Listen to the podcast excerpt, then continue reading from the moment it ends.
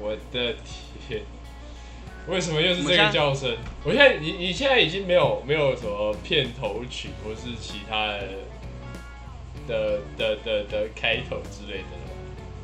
哦，太久没有录了，忘记我们开头是什么。哎，我觉得我觉得我进去军营之后，我的智商真的大概下降了十个百分点。十个百分点对，有下降，但其实没有很多，因为我在军营还是十分努力在思考。你说以那种 WiFi 连线速度不好的方式在思考？对对，因为平常假设平常是百百分之一百在运转，那进去大概是只剩百分之九十，而且我能够做到资料查询的能力也只有到百分之九十。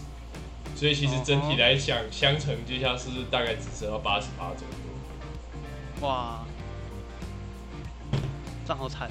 我发现一个很严重的问题是，疲劳真的很容易会影响一个人的思考。就是无论是你是体力上的疲劳，还是精神上的疲劳，都会。就是他会，我也这样觉得。他会影响你的思考，让你不想做事情，你就一直想休息。所以其实我后来能够理解说，为什么大家工作完一整天之后回家这样耍飞，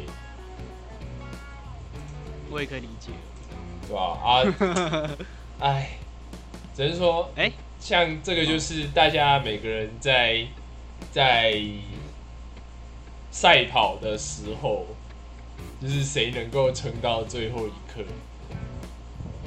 哎，可是我觉得我们这种。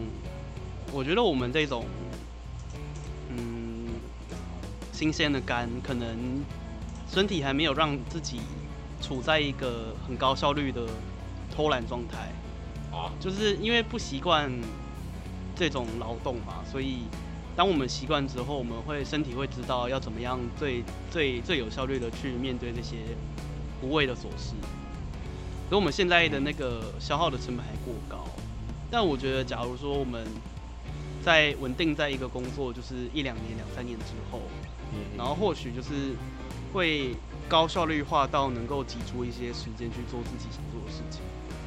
嗯，对，就即便说可能工作很累，可是因为已经习惯了这个累了，所以呃，已经有一些本能上的制造出来的空间让自己休息。我倒觉得不是哎，而是你在。工作的过程当中，你会养成一些 SOP 跟习惯，就是比如说你在处理事情的时候，你的衣服要怎么穿，然后你的每天的琐事，它会有一个 SOP，那你就照着这个 SOP 走的过程当中，就会比较，嗯。就是就是你在做这些琐事的时候，你就可以在想其他事情。嗯哼，嗯，没错啦，就 SOP 可以降低很多思考的。因为像像我自己在军营里面学到很多这种呃 SOP 琐事的事情，包括从折棉被、穿衣服、刷牙、洗脸这些。因为我最一刚开始。折从折棉被到整装完毕，我大概要花五十分钟左右，所以我每天早上就不得不早上四点多就起来。不是，问题是说你要花五十分钟左右去处理那些事情，是因为军中有规定要做成某个样子吗？对啊，没错啊。对啊，对啊。可是如果你，呃，就是你出来之后，你就不需要再面对那样子的规则啦。是啊，没错啊。对啊，所以你根本就不需要花时间去。把那个五十分钟去缩小，因为你根本没有那个五十分钟的要求啊。对，可是，呃，我的意思是说，你在未来面对到类似的琐事的时候，你也会建立这样子的 SOP。我后来大概缩短到半个小时就可以解决，就是整整缩短了二十分钟。如果说以百分比来讲，大概快要呃四十趴，其实是一个很大的增长。哎，那我想问一下，你平常自己出门之前，比方说你，比方说你起床第一件事情就是要出门，那你从起床到出门之间，你会花多少时间？我会花多少时间吗？我大概会花半个小时。半个小时。对，那这个是日常出门，就是包括说你要穿什么样的衣服，然后就是基础的刷牙、洗脸，然后把衣服整理好，然后把事情规划好，大概是半半个小时左右。那像如果我要跟跟人出去吃饭或是去玩的时候，呃，我会多一个行程，就是洗澡。哦，懂。对，所以就是我无论无论是跟跟谁出去玩的话，我一定会先洗澡。懂。我是洗澡怪，我超级喜欢洗澡的。我也是每天早上都会洗澡。不是不是，我是只要你要你要跟我一起出去，就会我就会去洗澡。然后就是全身香香的出门这样，然后臭臭的回来。我可能也差不多吧，没有啦，看看到底是什么性质啦。可是，嗯，我自己是每天早上起床洗澡之后，我如果要出门，到这段期间，我可能花三十分钟到二十分钟就可以做。嗯嗯嗯，差不多啊，大概是差不多。因为其实光是要。要要刷牙洗脸，你刷个牙两分钟，洗个脸两分钟，上个厕所十分钟。嗯，对，我相信哎，各位上厕所大概就是十分钟起掉了，就是你一定会在厕所滑东西。是说你有想过要像那个谁，贾博士还是谁吗？不是出门只会穿一件衣服的那种，就是每天都是同一件衣服。呃，不是，我的比较不一样，因为。他，你看他是他的工作性质是 CEO，所以哦，确实啊，他要做的事情跟销售比较没有关系。可是我的工作性质跟销售比较有关系的话，呃，我的人就不能这么呆板。哦，所以我之前是看过，就是准备，呃，就是上衣五套，然后裤子五套。然后鞋子根据功能的不同，准备一个两三套。然后，对我的意思是说，就是我们挑我们挑我们的外装的时候，其实会有一个常穿的常穿的一些组合。呃，对，这样子应该就可以很有效的降低。我自己是这样子降低时间啊，就是嗯，但这样也会造成一个现象，就是我可能。一个礼拜有一件衣服是一三五穿，然后有一个衣服是二四六穿，嗯，或者说是礼拜一穿白色的，礼拜二穿红色的，礼拜三穿蓝色的，然后礼拜三晚上洗衣服之后，隔天就穿什么蓝色的、红色的什么之类的，嗯嗯嗯嗯，就是总之可能一个礼拜出现的颜色或者种类可能不超过四件，种类不超过四件，就是一定会有一些衣服是一个礼拜穿两到一到两次的，嗯。比较不会那么多的，就我觉得这好像是对我来讲算是比较省省去思考这些事情的方法。呃，我之前有看过一个资讯嘛，哦，就是呃，人类一天他的决策能力是有限的，这个东西叫做决策疲劳。哦，我知道这个。对，那。你今天花很多时间在决策你到底要穿什么的时候，你其实会消耗蛮多精力在处理这件事情，所以我们才会世界上有制服这件事情。呃，你要这么说也对，虽然我觉得制服它算是一个去个性化的目的会比较多。那制服这件事情我可以等一下再讲。那我们先从。决策疲劳，好了，就是你因为在做决策的时候会消耗庞大能量，那你在做了庞大的决、庞大数量的决策之后，你就会觉得很累，你就对啊，你就想睡觉，然后你就什么事都不想做。对，所以我们做 SOP 就是要尽可能降低这样处理这样子的决策。嗯，没错。对，那你可以每一天。评估一下，说哪一些做哪一些事情会，呃，对做决策的这个行为会让这东西有效益，你再去做决策，不然你每天在决定要用什么口味的刮胡泡，我觉得没什么意义啊。哦，对啦，这。可我觉得还是取决于说，嗯，你要你你你想要省下那些时间是，当然如果是一个很功利导向、很效益主义的想法的话，当然就是我要尽量把无谓的决策时间省下来。嗯。但可能有些人就是偏好喜欢，比方说像我自己，呃，在点饮料的时候，我自己还是会去思考一下，虽然说最后可能都会。最后可能都会选同一种类的，就是可能都是绿茶类的，或者说麦茶类的东西。嗯，但有时候消费的乐趣就在于说你可以有很多选择权，就是享受握有选择权的时候。所以我觉得就是对，就诚然诚然就是说，呃，要选择或者是说决策的时候，其实会很花时间。可是有时候决策这件事情，它反而是很个性上，或者说很精神需求。那就那就跟它其实就跟你平常日常的内务或是任务没有什么关系啊，那个就是乐趣。哦，对啊，对啊，那就是个人喜好。这本来就是你喜欢做的事情，那就无比较无所谓，你就应该要。所以其实反而应该说，SOP 要放在一些觉得很讨厌的事情上面，才能够避免自己因为呃决策这件讨厌的事情而得到负面的效果。嗯，所以 SOP 的更大的效用，其实可能在于说，它让你不要不要想太多，就是不要让你在负面负面情绪当中，在不喜欢的状态之下做太多决策，然后决策就是省下决策的心力跟脑力，只是 SOP 的附带效果。嗯，我觉得推到人性的话，可以这样讲。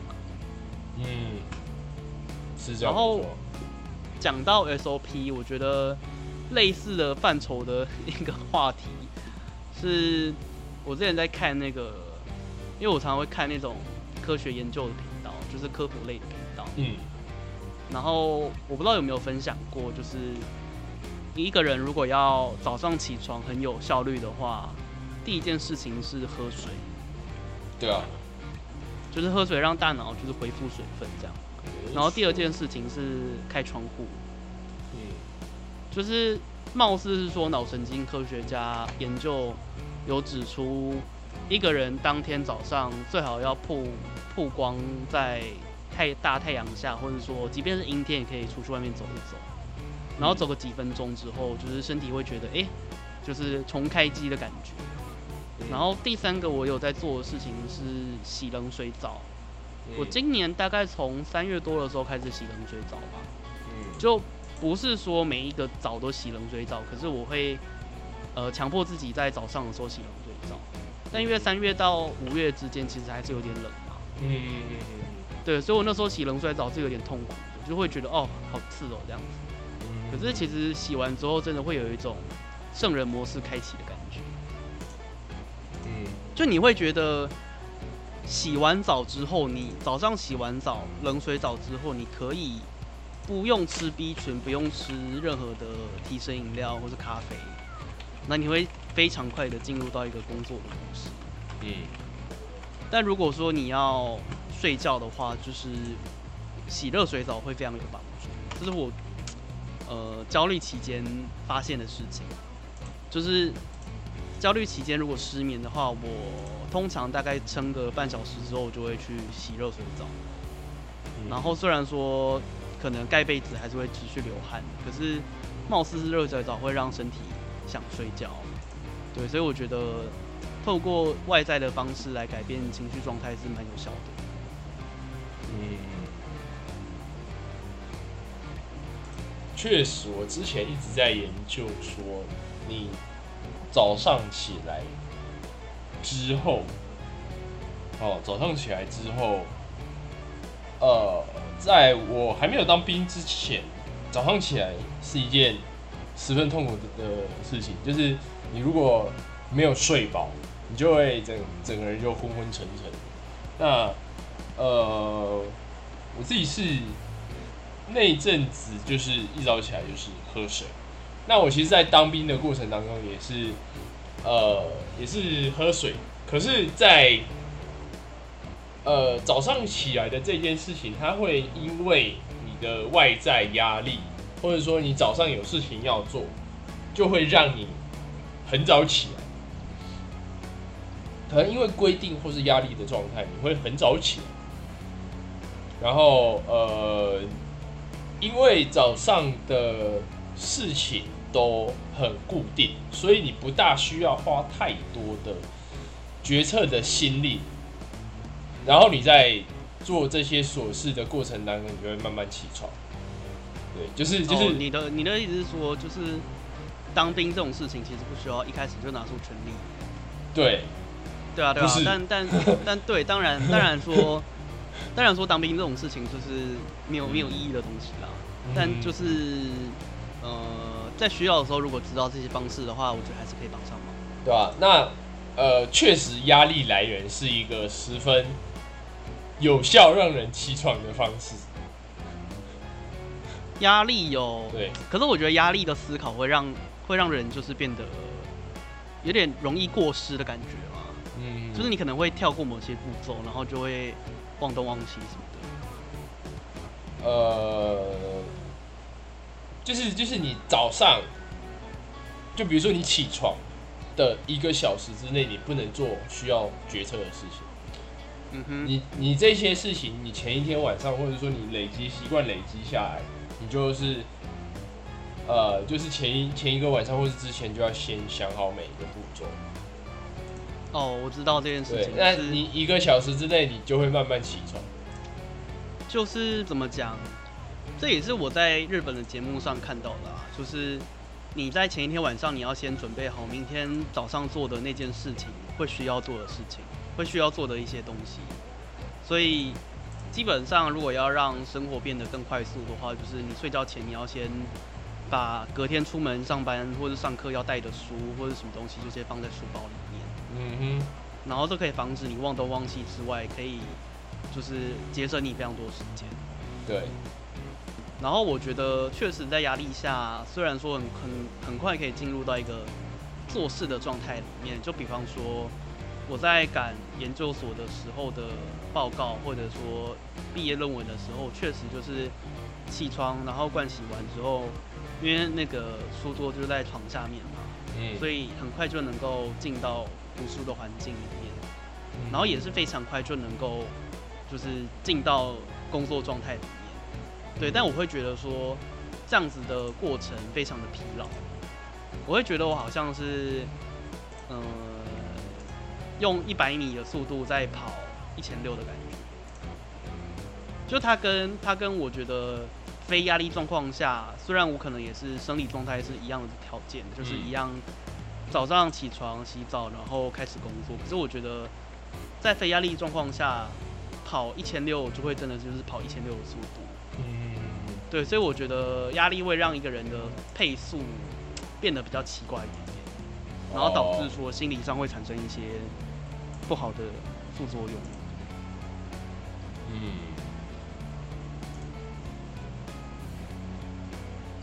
可是。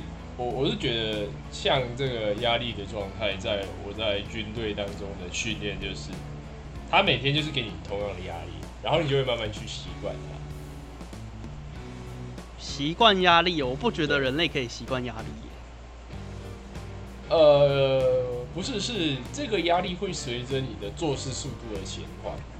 就比如说以折棉被这件事情好了，嗯，呃，你会有压力，是因为你在时间内没有办法。折好，可是你在持续增加你的折棉被技术的时候，它的影响的状态就会越来越小。就是你是在持续进，然后这个压力就会越来越小，然后最后你就可以在早上养成一些习惯。所以，我我这会不会是某种，就是你过了门槛之后，你的能力基本上就在那里。对啊，那你只是一开始要不断的去挑战那个门槛。没错啊，没错。嗯。所以呃，回到回到一个现实啊，就是我们毕竟目前就是呃，讲老实话，就是在待业当中 啊，你各位都是在待业啊。那你之后去上班，你还是要服装仪容还是要整齐啊，总不能邋邋遢遢穿穿着吊嘎短裤拖鞋你就去公司上班。然后像我自己又是对于服装仪容有一定要求的人的话，我就会提，就是无论如何，我早上一定会提早起来，然后整装，然后包括整理自己今日的 schedule 啊等等的。嗯，对啊。哎，讲到 schedule，你会每一天排隔一天的行程吗？或者说你会善用 Google 行事历或者什么的？我。会蛮善用 Google 行事历的，我可以，呃，我可以让你看一下我的行事历，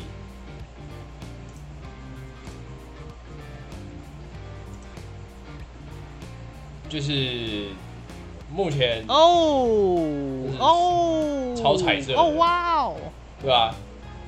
我最近这几天其实超级忙。就包括说你要吃蒙古烤肉哦。哦，对啊，要不要去找东弟吃蒙古烤肉？你要不要来？礼拜礼拜五吗？你要晚上吃哦，晚上。因为他们约晚上。好像可以。哎，可以也可以，晚上来可以。我那因为那我那天打算就是，因为我礼拜四要去台北面试嘛，然后打算礼拜五再下来。嗯哼哼哼。然后可以直奔台中。是，所以所以你那天礼拜礼拜五的的早上要要去面试了。礼拜四的早上，礼拜礼拜四的下午去面试，只是我想说当当天来回太太累了，所以哦，面试从一点结束左右，大概就没有事情了。就我自己的排程方式，我是直接以一个礼拜来排。嗯哼，嗯，哎，我觉得 我个人啦，我个人是觉得，嗯，我觉得设这些一格一格的很麻烦，就是也不是说，嗯，也不是说它不方便，只是我觉得我如果一直在输入这些东西，嗯，我没有办法一次输入完，或是我有些东西没有。确定的时间，我就没有把它把没有办法把它做成是一个完整的状态。嗯，就是我我我我是想说，想要让它变成是哦，我一次设定完，我不要再一次再回来，我不要再反复回来去改变它的行程。但我就想说，哦，就是好像电子的方式不太适合我，所以我觉得我还是使用纸本会比较好。嗯，对我个人是留给自己的空间会比较多一点，这样可以这么说，或者说。比较不会被这些他会跳出来通知所压迫。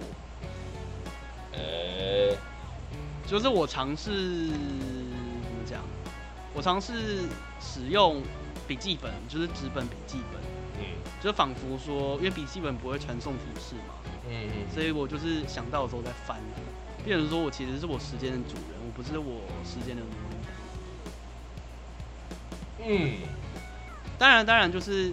这前提是建立在说我很习惯使用纸本的状态，所以再加上说我也知道我长期有这样子，呃，长期有这样子的状态，所以我凡是要确定说我到底有什么事情欠缺的话，我会先来看我的笔记本本身。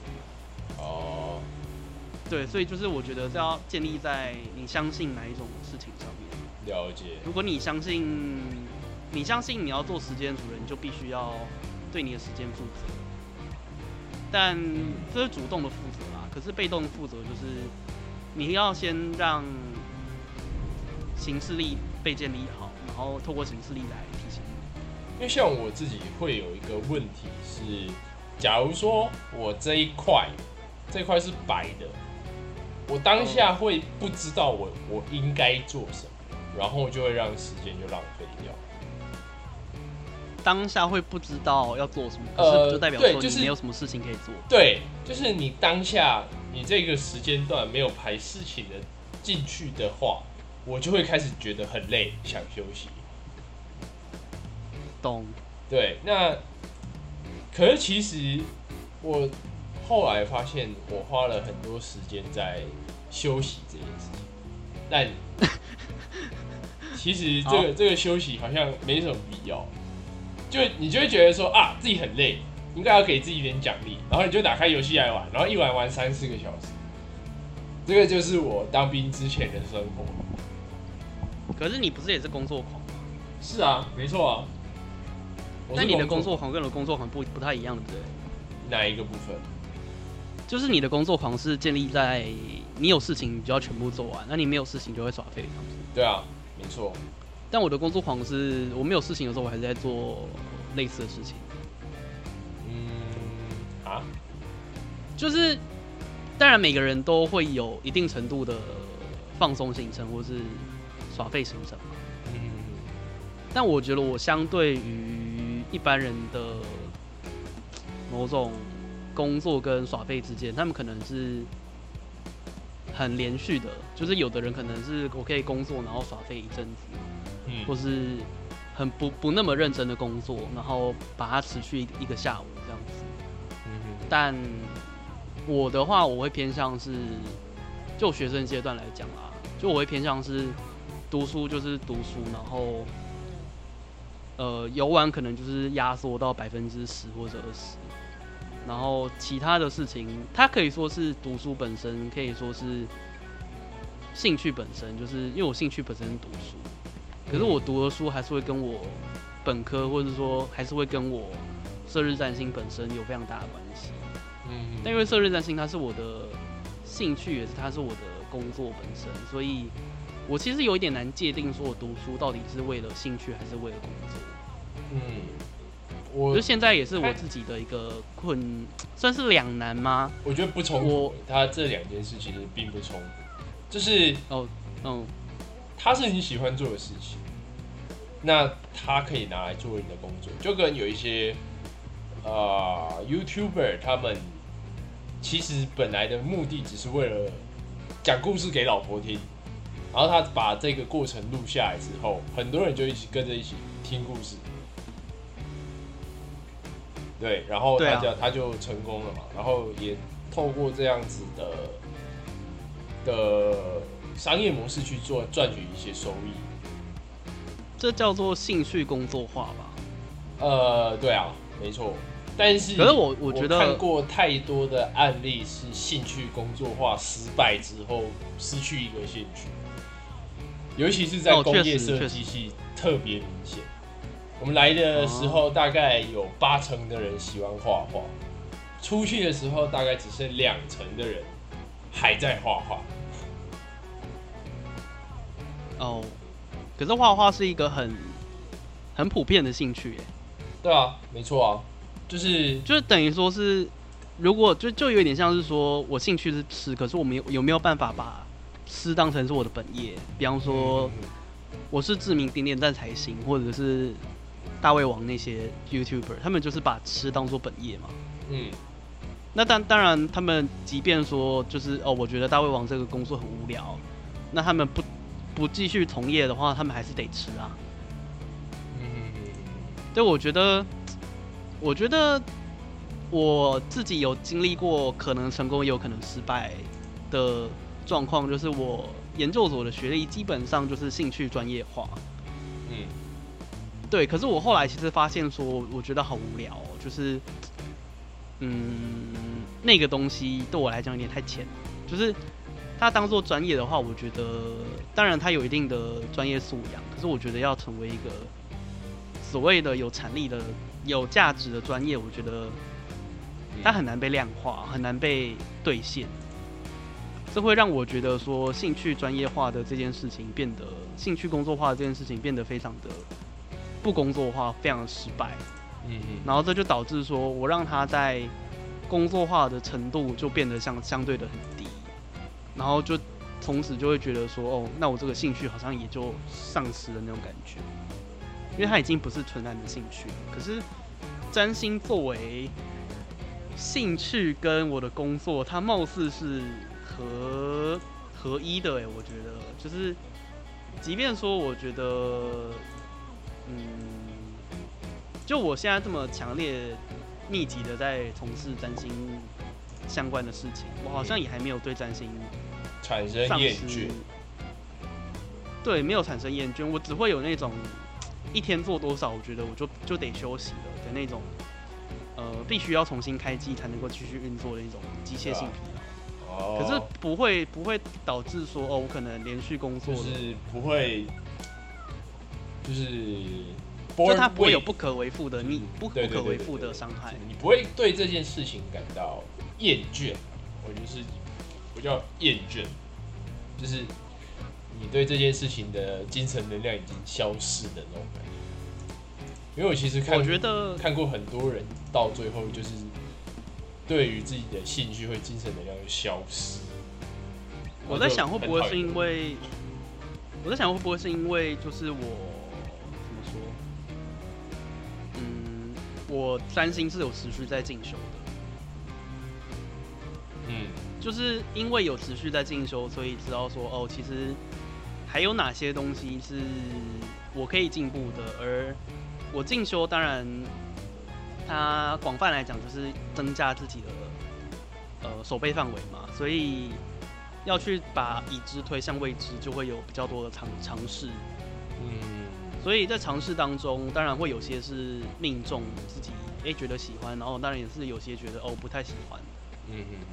然后我觉得是尝试这件事情，或者说敢挑战新的领域，然后让我让我发现，哎，其实还有一些东西是我可以喜欢，或者说我想要了解的。嗯。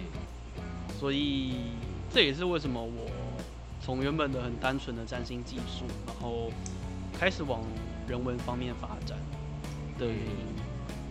然后他他也有很强烈的好的。好的正向回馈给我占星本身的技术，嗯，然后他也强烈的连接了我的信仰本身，所以我觉得刚刚讲到嘛，大胃王这个就是你把它工作抛弃之后，你还是得吃嘛，对啊，就回到人类本身来讲的话，吃这种东西是不可抛弃的，还有就是这种本能性的生理性的不可抛弃嘛，还有就是。信仰本身是不可抛弃的，所以，嗯，我觉得占星它从兴趣变成专业，到现在已经变成我的信仰。哦，就我的信仰不是说像像什么什么宗教那样子的的信仰，而且而是它是变成我好像跟他合而为一那种感觉，就是 就很像是很像是生理男性跟我之间的关系，然后射日占星或者说占星学本身。它就仿佛那样子紧密的跟我连接在一起，所以我不会有我我不太有可能，至少我现在觉得，至少我现在觉得我不太可能，不太有可能，呃，跟我生理男性的这个身份就是断掉连接，对，就好像我对于我射日占星跟三星本身的知识的连接一样的强烈，嗯嗯嗯，对，所以我觉得说要把兴趣专业化。以我现在来看的话，我觉得专业化的下一步就是信仰化。然后信仰化之后，我是还看不到它有什么方法可以被去除掉。去除掉？就你要怎么去除一个人的信仰？哦。但我有想过，因为去除一个人的信仰，他必须要面对到一个。你有看过电影在阐述一些呃信仰被改掉的状态，通常都是要遇到十分庞大的变革。哦，对啊，对啊，你要受到很很大很大很大的冲击，才容易去修改一个人的信仰。因为他这个东西等于是说，他活着的一个原则，就是你今天活在这个世界上，你的信仰是什么？懂。对。那很多人就是很比较，蛮多人的信仰是神会指引我，或者是说神会在背地里协助我去做一些突破或做一些事情。那在电影里面，尤其是像世界末日这种灾难片的时候，就是当面临到这个世界上的灾难与神的信仰不大一致的时候，人们就会开始抛弃神，或者说质问神到底在哪里。嗯，你讲这句话的原因是我有讲过类似的话，还是你本来就有想过的话？呃，不是，是我在电影作品跟游戏作品十分常会拿来讨论的一件事情，是当人人类面临到重大灾难，或者说生活遇到重大变革的时候，那他的信仰就会相信仰会相对的被动摇。嗯哼，所以。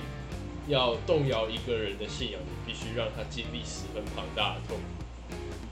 其实我个人也有信仰的改变过啊，但我还是举一个例子好了，就是那个 Netflix 上面有《沉默》这部片嘛，这是我研究所研究过的主题。然后，嗯，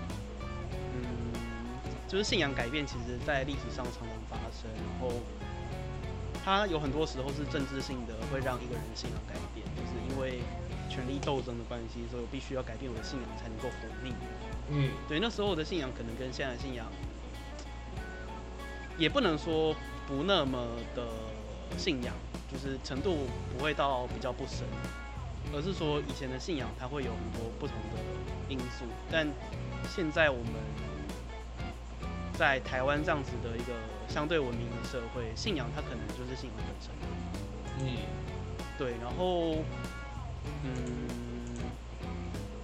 我自己在研究过信仰课题之后，以及说自自身遭遇了信仰的变革之后，其实我觉得要改变信仰的一个方式是，你要让你要让他在生活当中会出现跟他信仰连接的地方断掉。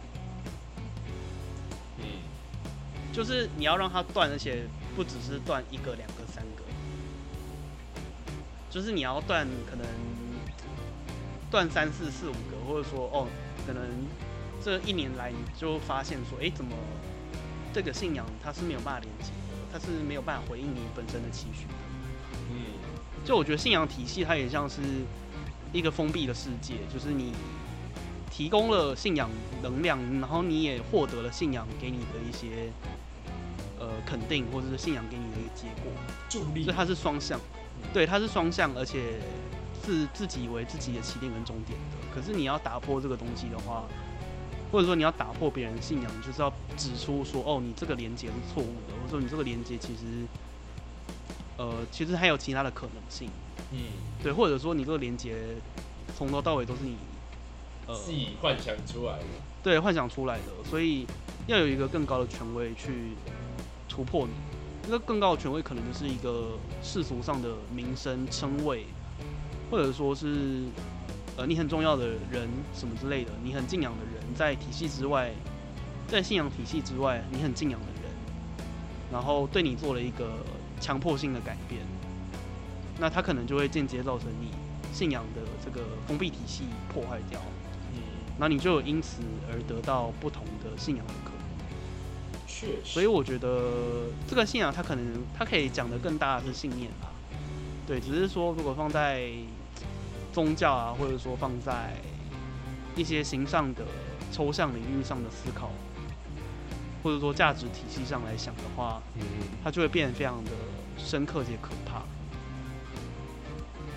对，但我觉得我的占星的信仰如果要断掉的话，好像不太可能。当然也不能也不能说死，就是也许我后来发现，呃，神之国要降临了，或者说，哎，也许我后来发现，哎，那个什么量子力学完全可以取代任何事情的预测，我就会真的归归顺科学。可是目前还看不到这种东西啦，而且就历史来看的话，量子力学这种东西才出现一百年不到而已。嗯，对啊，啊，但是人类的信仰历史已经。几千几万年了，就就我不觉得信仰嗯，怎么讲？科学与信仰本身在我身上的呈现啊，因为我现在信仰派的，我不觉我不觉得我会被被科学吸收，我觉得顶多就是换了信仰领域而已。可是包括说，呃，古典的科学家他也是信仰学派，包括说他们所提出的所有的科学理论，在早期来说都是。甚至是牛牛顿也写过一句话，就是这些这些研究都是为了奉献给神。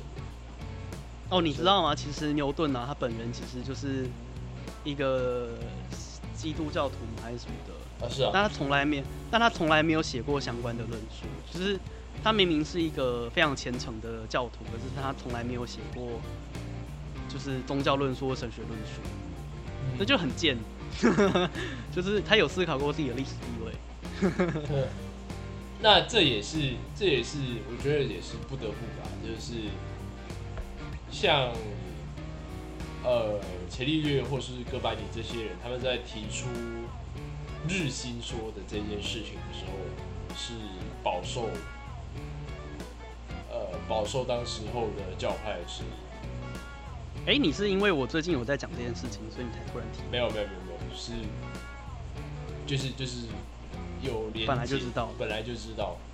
哦，嗯，啊？哦，好，没有没有，我是想说，哎，怎么怎么怎么，你不是文科的人，然后本来会知道这种东西？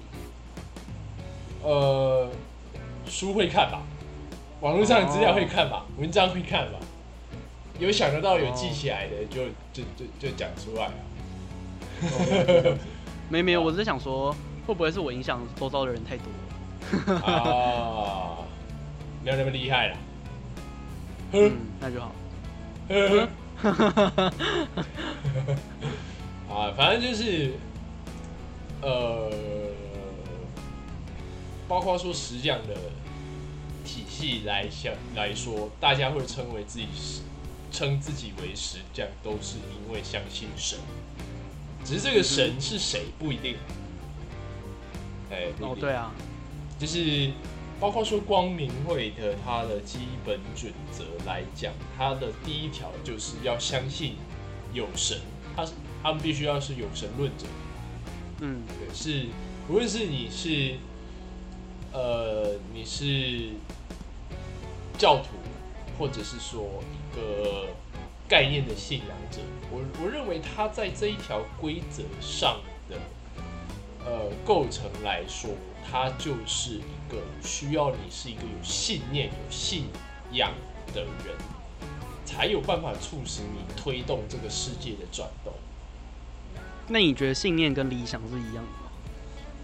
信念跟理想不大一样，就是呃，理想它是一种。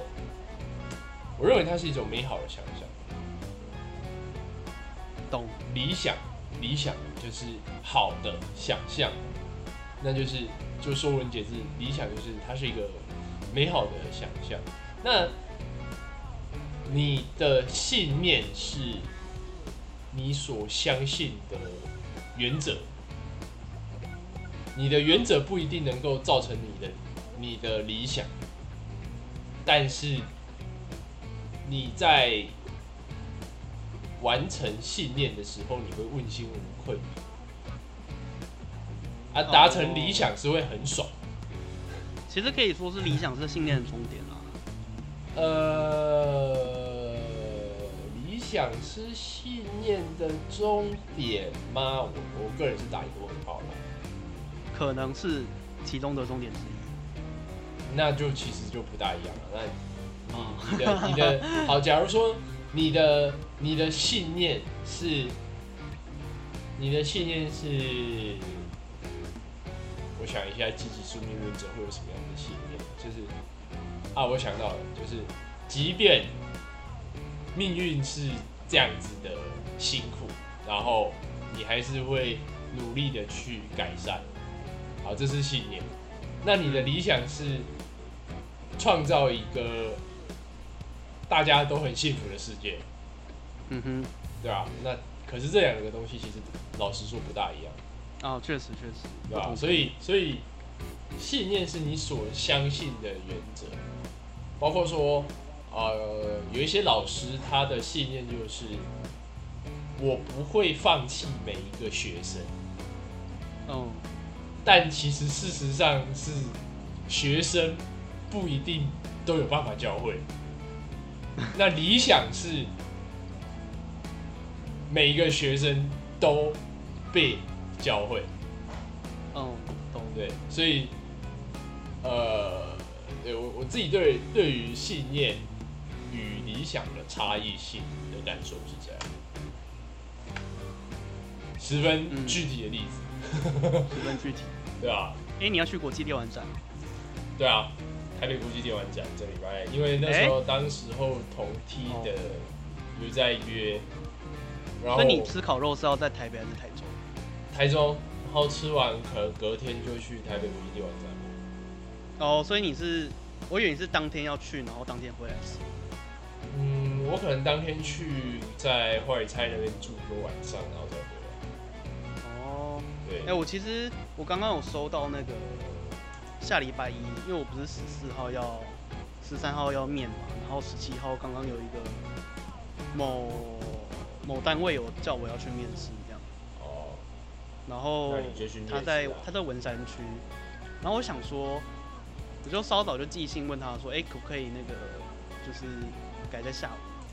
因为因为他他说早上早上几点多少多少几点？哦，早上。对，他说早上，然后我想说，嗯，我其实蛮想要在台北待的，可是他说，OK，可以改改那个 Google Meet 面试，我就觉得，嗯，好像也不是不好，可是我觉得，我觉得我个人的优点还是处于一个真实面真实面对会比较讨喜的状态。嗯，所以你，我不知道哎，你觉得我是一个面试好还是线上面试好？嗯。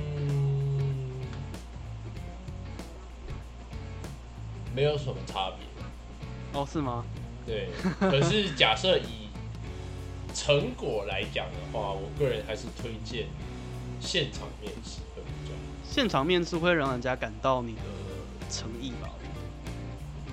这这是其中一个点啊。再是，你现场面试的话，你会有比较多的表现机会。我觉得会有比较多的表现机会，因为你你在。呃，你在线上面试，一幕关了就没了。可是你在现场面试的时候，你是可以进一步去跟主管，对，说跟职员去聊一些事情，聊一些东西，甚至是说你可以看到这一个环境跟你是不是契合。我也觉得，我也觉得。对，所以呃，我觉得面试不只是。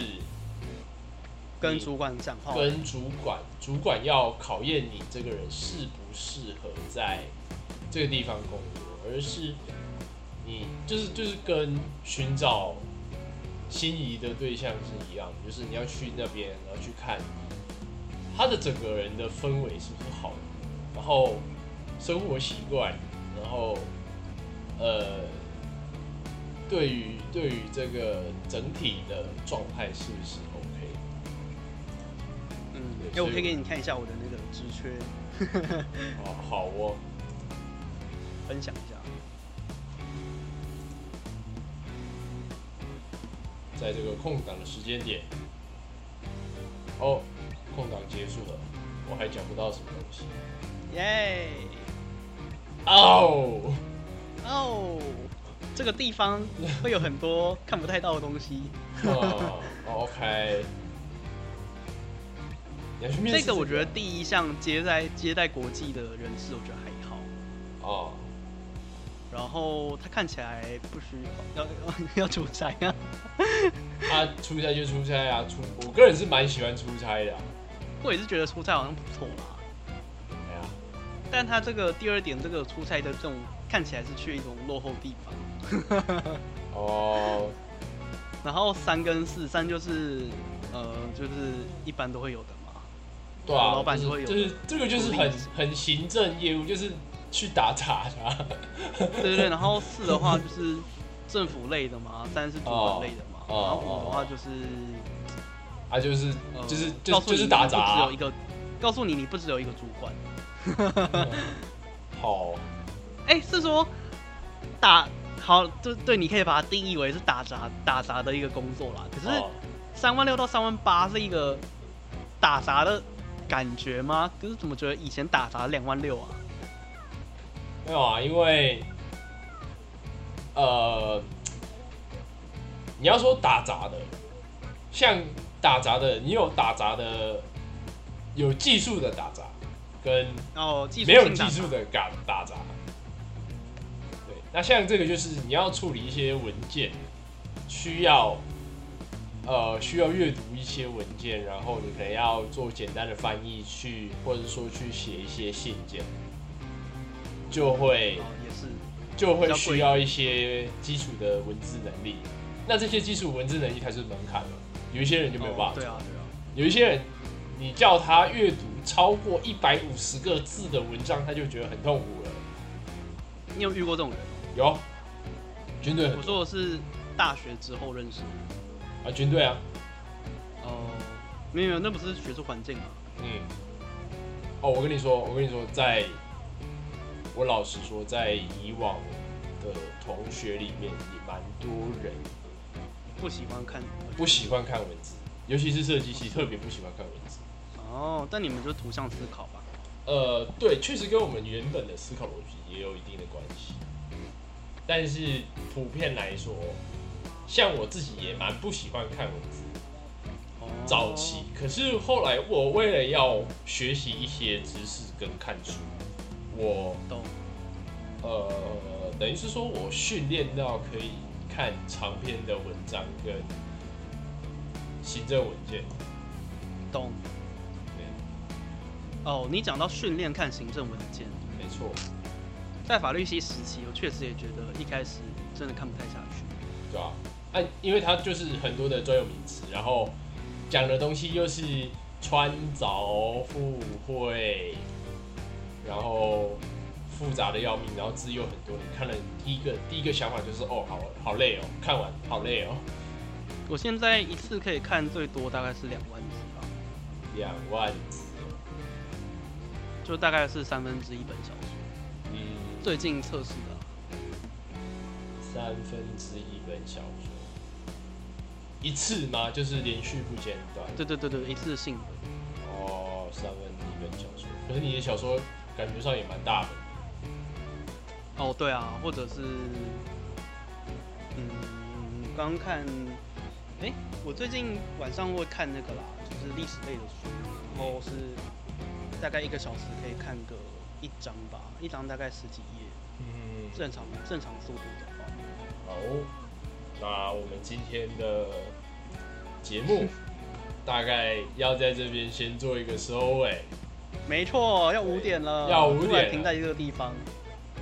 还好，嗯，哎，不过我觉得这个还不错啦。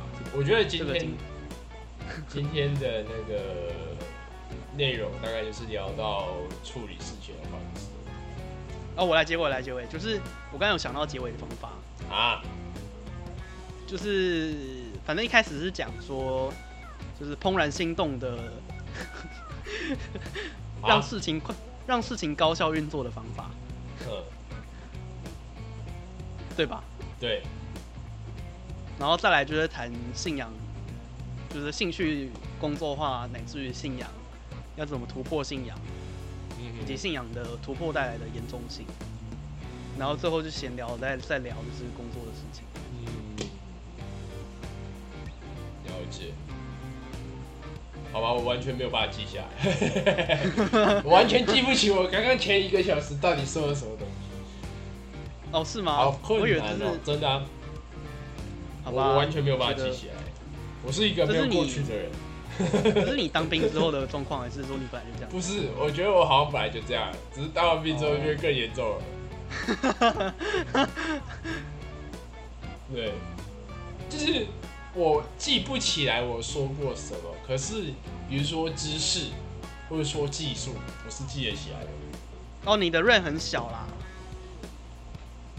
啊，可以这么说吗？RAM，记忆体，就暂存记忆体。哦，对啊，就可能 RAM 很小，可是硬碟比较大颗这样。我觉得可能跟你的思考方法比较有关吧，就是你可能会擅长把 RAM 移到一个地方，然后记下来，然后要要用的时候再去提取。啊，不就是就是那种大硬碟，外接是硬碟，很大颗对啊，对啊，然后全部丢里面啊，啊要用的丢里面再收要用的时候才拿出来，然后记忆体很小，就是你要叫我干嘛啊？你刚才说什么啊？请等待我搜寻。对，等我等我想一下。好吧，那我们今天就到这里。对，那感谢大家收听今天的石匠告诫师。那我是石匠，我是祭司。然后下一集的开头我们会再想。再说啊，再说啊。好哦，拜拜。好，拜拜。